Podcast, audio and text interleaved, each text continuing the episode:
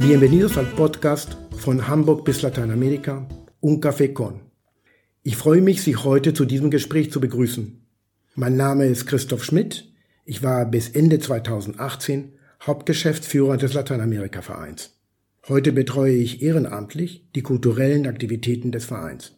Als größtes Lateinamerika-Netzwerk in Deutschland fördern wir von Hamburg aus seit mehr als 100 Jahren die wirtschaftlichen, politischen, kulturellen und gesellschaftlichen Beziehungen zur Region.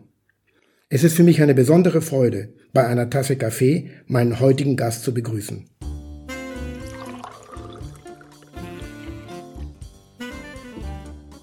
Bienvenida Clemencia David. Unser heutiger Gast ist eine venezolanische Künstlerin, die schon lange in Hamburg lebt. Sie hat in den USA, in New York an der Columbia University, Wirtschaft und Anthropologie studiert. Danach hat sie einen Hamburger geheiratet und ist somit nach Hamburg gekommen, wo sie an der Hochschule für Bildende Künste Kunst studiert hat, unter Professor Sudeck, Herrn Walter und Sigmar Polke. Heute ist sie eine anerkannte Künstlerin in der Hamburger Szene mit einer Mischung zwischen klassischer Kunst, Textilkunst und anthropologischen Anwandlungen. Ich bin sehr gespannt, was du uns heute erzählst über deinen Werdegang und wie du einfach dich als Künstlerin in Deutschland entwickelt hast. Danke, dass du mich eingeladen hast. Und ich muss auch sagen, die Entwicklung war Gott sei Dank nicht so schnell, wie du das geschildert hast. Ich habe letztendlich angefangen, als ich nach Deutschland kam, ich musste mich hier einleben. Ich musste erst mal Deutsch lernen. Ich musste eine neue Kultur und ich wollte damals auch noch Kinder haben. Habe ich dann auch noch Kinder bekommen. Und alles zusammen hat erstmal meine ganze Zeit am Anfang genommen, bis ich dann anfing, mehr Freizeit zu haben, als die Kinder etwas größer waren. Und dann habe ich gesagt, jetzt mache ich genau das, was ich vorher immer machen wollte, Kunst studieren. Und das ich nicht getan habe, weil mein Vater aus Vernunft meinte, ich sollte lieber was machen, wo ich sofort einen Job haben könnte. Du hast vergessen, du hast mich vom Studium, aber ich habe auch noch gearbeitet in New York bei General Telephone and Electronics. Und da habe ich mir immer überlegt, mein ganzes Leben nur mich erkundigen, warum ein Telefon oder das oder das verkauft wird, das wird nicht mein Leben sein. Und deswegen wusste ich, es musste was anderes. Aber ich wusste nicht, dass mir erstmal die Liebe daraus rettet und dann mit der Zeit konnte ich auch meinen Traum verwirklichen. Und das war Künstlerin zu werden. Wunderbare Anfangsbeschreibung. Und wie ging es denn los? Wie ich sagte, es war am Anfang, was war für mich Kunst? Ich habe Leute hier gefragt in Hamburg und die haben mir empfohlen, in der Amgantstraße zu gehen. Es war mehr eine Design, da konnte man alles Mögliche, sogar auch Mode. Man konnte Mode, man konnte Schriftsteller, äh, äh Geschichten schreiben, alles. Aber ich wusste nicht, das war für mich denn Kunst. Ich habe da angefangen und da hatte ich netterweise so eine Lehrerin, die hieß Frau Böhrmann, die werde ich nie vergessen, weil sie irgendwann sagte zu mir, eigentlich gehörst du hier nicht. Du solltest freie Kunst machen und du solltest in der Akademie, im Lärchenfeld gehen. Ich werde dir helfen. Ich kenne einen Professor da, das war Professor Sudek, und ich werde ihn bitten, dass er dich praktisch betreut. Du darfst aber nicht hierher kommen.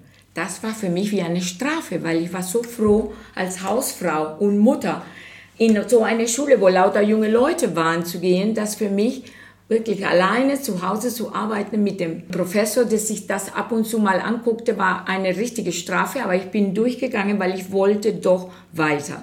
Und das habe ich dann getan. Es war so, hat sie mich ein ganzes Jahr vorbereitet und ich habe immer alleine gearbeitet und meine Mappe vorbereitet und dann praktisch 1984 habe ich dann das präsentiert und wurde zur Probe aufgenommen. Franz Erhard Walter hat mich in seine Klasse aufgenommen. Und das war für mich wirklich meine größte Eroberung, weil ich hatte nie geglaubt, dass ich das schaffen würde. Mit 38, ich war da mal 38 Jahre alt und ich war die älteste Studentin in der Akademie. Aber ich habe es geschafft. Hat dich die Akademie in den Anfangszeiten sehr geprägt oder warst du schon von vornherein in die Richtung der Beeinflussung durch starke lateinamerikanische Kunst? Am Anfang war die Akademie für mich ein Traum. Ich habe es geschafft. Ich habe alles bewundert. Ich habe auch damals auch noch geglaubt, die Künstler wären praktisch nur da, weil die so wie ich nur Kunst machen wollten, irgendwas kreieren wollten. Es war für mich eher so ein Scheinwelt. Aber ich liebte das so. Die Akademie hat mich schon das gebracht und auch hat mir diese Plattform gegeben, wo ich dann mit anderen Leuten, die auch künstliche Probleme lösen wollten, auch dabei sein könnte. Ich konnte die aufhören. Es war für mich wahnsinnig wichtig, so diese Kontakthof, werde ich die Akademie nennen. Es war nicht mehr, dass jemand mir gesagt hat, du musst das machen oder du musst das machen. Das hat keine in der Akademie gemacht.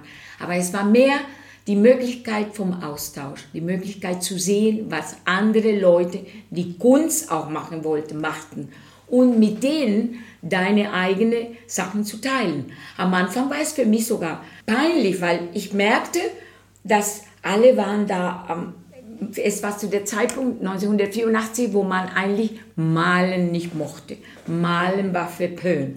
Und ich war Malerin, konnte nur malen. Und da habe ich mir manchmal, die haben mich teilweise aus liebevoll Dinosaurier genannt, weil ich konnte nur malen. Haben sie gesagt, kannst du nicht was anderes machen? Und dann habe ich in meine eigene Erfindung habe ich gedacht, jetzt muss ich was finden, was auch nicht nur mit Malerei, aber auch der Raum ist für mich wichtig. Und so habe ich mich angefangen zu verändern. Aber die Akademie hat mich dadurch auch beeinflusst, weil es hat mich angeboten, den Raum, den Austauschraum, wo ich mich wiederfinden konnte. Clemencia, was bedeutet genau Austauschraum? Ja, für mich war der Raum, wo wir uns alle getroffen haben. Es war der Raum, der kreative Platz, wo jede auf seine Art kreativ gedacht hat. Und da war ich auch ein Teil dieser Gruppe von Menschen, die praktisch einmal die Woche, weil das war einmal oder manchmal zweimal die Woche uns da trafen. Sonst hat man praktisch alleine gearbeitet oder versucht. Und dieses Treffen hat mich immer weitergebracht. Nicht nur, weil das praktisch den Vergleich mit anderen gab, was alle anderen Leute machten und dachten, aber auch für mich, um mir selber zu fragen, wie kann ich meine Arbeit mehr meine machen und nicht nur basiert an den Leuten, die ich bewundere. Und so habe ich dann angefangen zu sagen, was interessiert mich. Und ich bin jemand, der sehr, sehr stark ähm, sich für Stoffe, für Textilien, für, für, für Farbe interessiert. Und da fing ich an, damit zu arbeiten. Und auch wichtig, den Raum. Ich wollte nicht nur, vielleicht durch den Komplex, den ich hatte in eine Bildhauerei-Klasse zu sein und einfach nur flache Bilder zu malen, dass ich dann anfangen wollte, mir auch den Raum zu erobern und, und so Sachen zu machen, die ein, praktisch auch ein Körper waren. Franz Erhard Walter ist berühmt, weil er immer sagte, ein Körper muss sein. Und so habe ich mir diesen Körper eingebaut in mir und habe ich angefangen zu sagen, wie kann ich meine eigene Körper kreieren. Und so fing für mich diese Etappe, wo ich dann nicht nur gemalt habe, aber das war praktisch durch den Einfluss von der Klasse, aber praktisch verwirklicht oder gemacht habe ich es, nachdem ich aus der Akademie raus war. Da habe ich angefangen, mit Stoffen zu arbeiten und die zu füllen. Und da fing praktisch diese Pulperzeit, was ich nannte Pulperschick. Und Pulpa ist praktisch das Fleisch von der Frucht. Das nennt man in Spanisch Pulpa. Und es ist immer so ein bisschen weich, ansehnlich und so. Und so fing ich an, ich wollte meine Arbeit in diese Richtung drehen. Es fing an mit so nur kleine Würstchen, die ich eingebaut habe in den Bildern und dann wurden die immer größer und die wurden dann zum Objekt. Wenn man sich deine Pulpas anguckt, dann sind das ja teilweise sehr große Objekte, denen du ja auch selber Bewegung gegeben hast. Wie entstand deine Performance-Idee? Die Performance-Idee wurde am kräftigsten, als ich mein Event in Venezuela machte, die Velada Santa Lucia. Weil diese äh, Performance kommt eigentlich von meiner Großmutter. Meine Großmutter hatte immer Tableau Vivants gemacht. Und sie war immer sehr stolz. In unserem Wohnzimmer gab es ein riesiges Bild von meiner Oma. Da war sie wunderschön angezogen mit so ein, ein Kleid mit Sternen, eine Krone und ein Schwert. Und ich habe sie gefragt, Abuela, wer ist das? Sie sagte, das war ich ich habe in la Escuela de Maria Raggio 20 Minuten ohne mich zu bewegen ein Tableau vivant war. Und ich war La Libertad. Und dann habe ich gesagt, das möchte ich machen, wenn ich groß bin. Und so fing es an, dass ich gedacht habe, mit meinem fleischigen Körper wollte ich auch am Leben erwecken und ich wollte auch Performances machen. Und so fing es an, dass die nicht nur für die Wand waren, und übrigens, es gibt nicht nur große Pulpas, es gibt auch, was man nennt Pulpitas. Das sind kleine Pulpas, die man auch an der Wand hängen kann oder sich anziehen kann. Aber das ist dann eben diese Essenz von der Arbeit. Es fing an mit dieser Eroberung von dem Raum. Ich wollte nicht nur in einem Rahmen bleiben, ich wollte da rausspringen und einfach den Raum erobern. So war es. Sind eigentlich deine Performances nur eine Frage von Raum und Farbe oder haben sie auch eine andere innere Bedeutung? Eigentlich diese, ich nenne die nicht Performances, ich nenne die lieber Tableau Vivants o Living Pictures o Quadros Vivos, wie man das auf Spanisch nennt. Der Ansatz war religiös, weil letztendlich ich habe angefangen, mehr und mehr diese Tableau Vivants oder Quadros Vivos zu machen in Venezuela. Als ich keine Zeit hatte, um Arbeiten von mir zu nehmen oder zu installieren. Und dann habe ich gedacht, ich mache einfach ein Tableau Vivant. Den kann ich immer vorher vorbereiten und mache ich dann in diese Event, wo ich auch selber auch als Künstlerin auftreten wollte. Und so entstanden, was man nannte, meine Performances oder meine Tableau Vivants in Velada Santa Lucia. Die waren alle von religiösem Charakter, weil es war für mich einfacher, für die Leute in Venezuela, die alle so katholisch sind, die wussten diese Tradition und die, es war so, dass teilweise habe ich Santa Lucia a caballo gemacht, also Santa Lucia auf dem Pferd. Und da hatte ich Leute, ich hatte die Vorbereitung vor, äh, praktisch gemacht, und da hatte ich Leute, die mir erzählt haben, aber die muss ein, ein lebendiges Hahn haben, der da noch ist. Die muss noch Bananen haben, die unten sind, Essen. Die wussten genau, was für Zutaten oder was für praktisch Sachen noch dazu sein mussten, um dieses Bild von der Santa Lucia a Caballo mir zu geben. So, da war so eine Art religiöse Kompetenz bei den ganzen Venezolanern. Und das hat mich ermuntert, das immer wieder zu machen. So, ich hatte praktisch Santa Lucia de Plomo. Und das war eine, die, die Geschichte erzählt, man konnte sie nicht bewegen, weil die so schwer wurde. Da konnten sie die Leute, die sie mitreißen wollten, nicht bewegen. Und solche Sachen habe ich denn da produziert. Und für die Leute, das war ein wichtiges Moment. Die haben meine Tableau Vivants wirklich erwartet, weil die, die wollten sehen, was macht sie dieses Maß, was für eine Heilige kommt heute dran. Deine Velada de Santa Lucia hat es ja sogar geschafft über den Ozean an den Canale Grande nach Venedig. Erzähl uns, was da passiert ist. Velada Santa Lucia ist, war für mich praktisch was ich nannte, meine schönste und größte Sozialskulptur. Ich habe das angefangen sehr naiv. Ich habe in meine Heimat gesagt, ich will meine Heimat besser kennenlernen und ich will mit mein, in meine Heimat junge Künstler kennenlernen. Und ich habe angefangen, diese Feste zu machen, die dann praktisch 13 Jahre lang habe ich dann angehalten. Und am Ende wurde ich dann eingeladen, nach Venezia zu kommen entweder mit meiner Arbeit oder mit der Velada Santa Lucia. Ich habe vorgezogen mit Velada Santa Lucia, weil ich dachte, wenn ich in der Pavillon von Venezuela bin, dann sollte ich lieber, was das mit Venezuela zu tun hat und nicht, was ich in meinem Atelier in Hamburg mache. So habe ich mich entschieden, ich mache praktisch die Velada Santa Lucia und dadurch, dass ich immer in der Velada diese Tableau Vivants oder Quadros Vivos gemacht habe, habe ich auch eine gemacht. Die Santa Lucia, die Cousine, die in Maracaibo lebte, die Santa Lucia, die in Venezia ist, ist dann über den Ozean gekommen und ist gelandet in dem Pavillon von Venezuela in Venezia. Und was passierte da?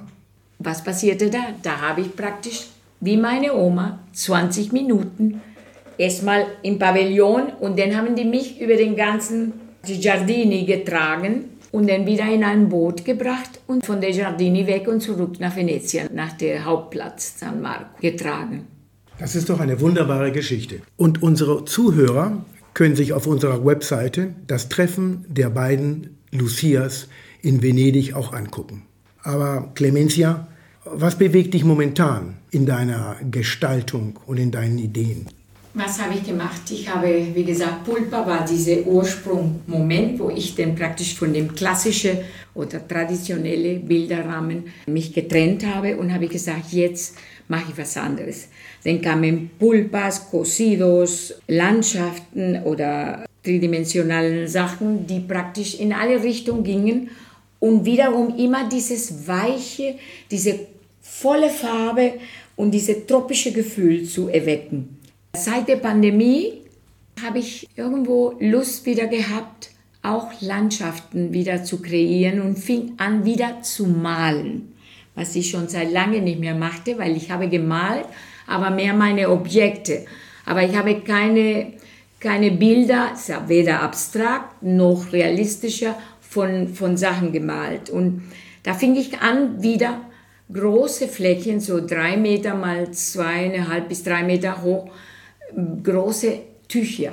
Und ich nenne die Mistelones. Telon ist in Spanisch äh, der Name von so einer Art Curtain oder Vorhang. Aber die ist normalerweise wird benutzt im Theater. Und so deswegen, weil die große Fläche sind.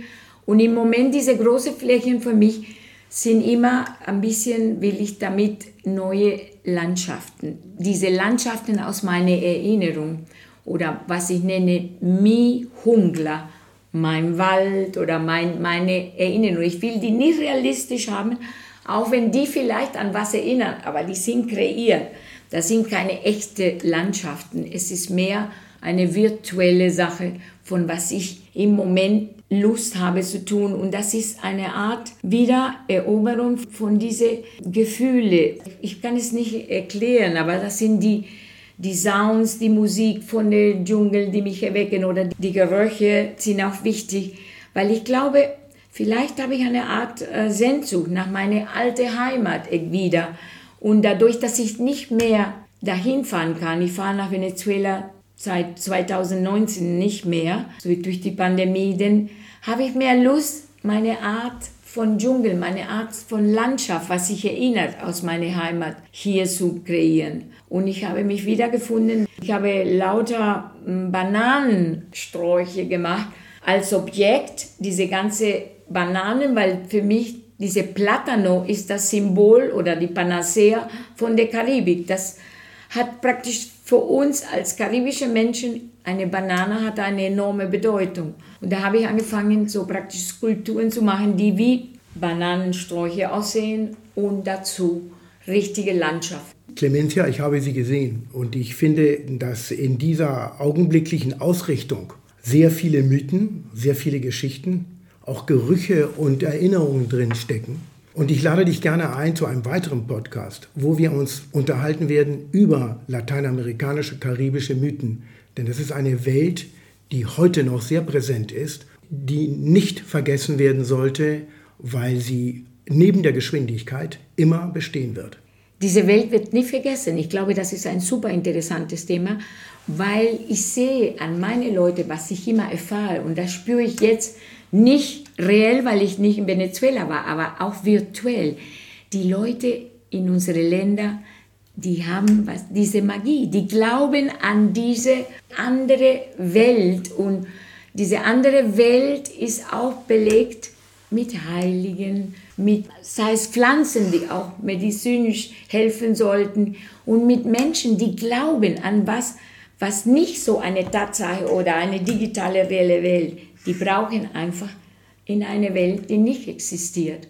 Und ich glaube, das wäre toll, das zu erobern. Das machen wir sicher. Da wird sich ein Kolumbianer und ein Venezolaner wieder hier treffen, um darüber zu sprechen. Clemencia, tausend Dank. Es hat sehr viel Spaß gemacht und ich wünsche dir viel Erfolg bei deiner Arbeit. Danke dir. Es war auch sehr nett mit euch und ich habe mich wieder in meine Heimat gefühlt.